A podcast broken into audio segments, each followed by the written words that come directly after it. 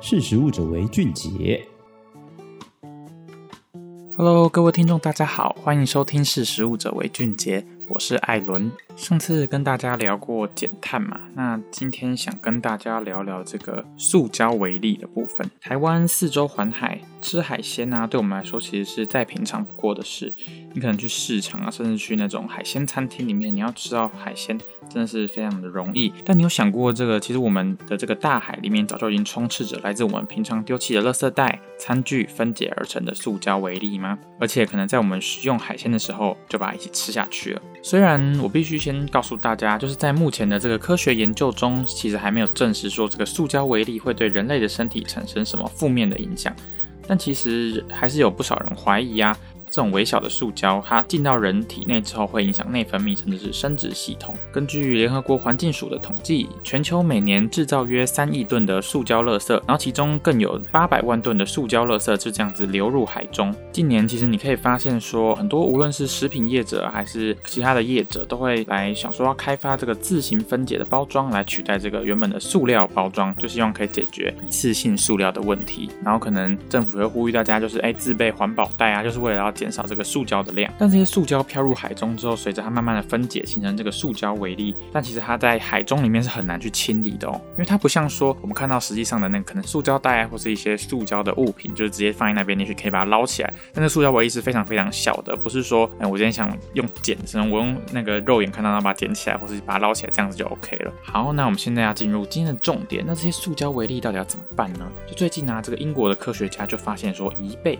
可以去过滤这个塑胶微粒哦，然后让这个塑胶微粒更容易从这个环境移除。那什么是贻贝？贻贝其实就像是那种海中的那种贝类，然后其实人也会吃的一种贝类海鲜，其实也不是什么很稀有的物种啊，就是我们其实在海里面都可以找到的这种贻贝。那这个英国普利茅斯海洋研究室的这个科学家就发现，这个贻贝啊，原来它是体中的这个过滤系统，居然可以拿来做这个塑料的清理。诶，在实验中证实啊，这个贻贝在食用这个浮游生物以及所需的食物时，同时也会摄取到海洋中的这种塑胶微粒。然后它在过滤的海水之后，这个塑胶微粒会结合在它的这个粪便中排出。然后这些粪便因为它是有重量的嘛，然后它就会快速的下沉。那科学家就可以确实的收集这些粘在粪便上面的这个塑胶微粒，把它跟粪便一起从这个环境系统中取出，就可以有效的解决以往塑胶微粒难以精准移除的问题。而根据这个研究的试验哦，每三百只的贻贝每小时可以过滤出二十五万个塑胶微粒。虽然这个实验目前是在实验室里面进行的，不是说真的丢在海里面进行，但它现在在海中的实验已经开始了。然后他发现呢，其实是真的可以有过滤的效果的。在持续的这个研究下，说不定有一天真的可以就是广泛的使用这个贻贝来清除这些塑胶微粒。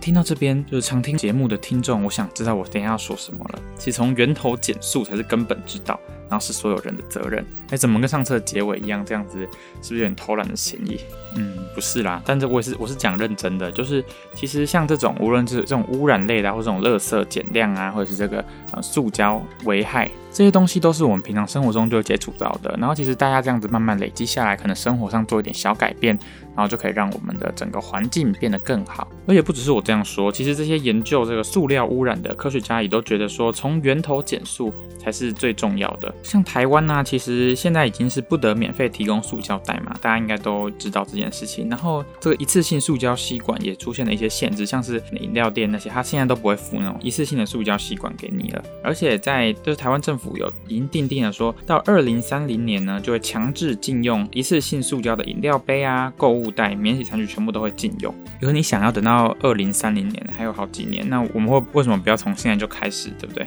如果等到那个时候才开始就是强制执行的话，那就算一倍再多，也处理不完这么多的塑胶微粒。所以我觉得，就是从你听到这个 podcast 之后，你就可以开始执行这件事情了。就是也不是说做的很绝对，因为我我也知道，其实有时候为了方便才会用这些一次性的塑胶制品嘛。但是如果我们记得的话，可能去购物的时候就带个塑胶袋啊，然后。喝饮料，因为我自己就是喝饮料的时候，我都会忘记准备那个环保吸管，所以你就干脆直接把杯盖撕下来，然后或者那个膜撕下来，然后就直接开始喝，这样子也可以。好，那今天的节目就聊到这边，谢谢你收听，识食物者为俊杰，那我们下次见，拜拜。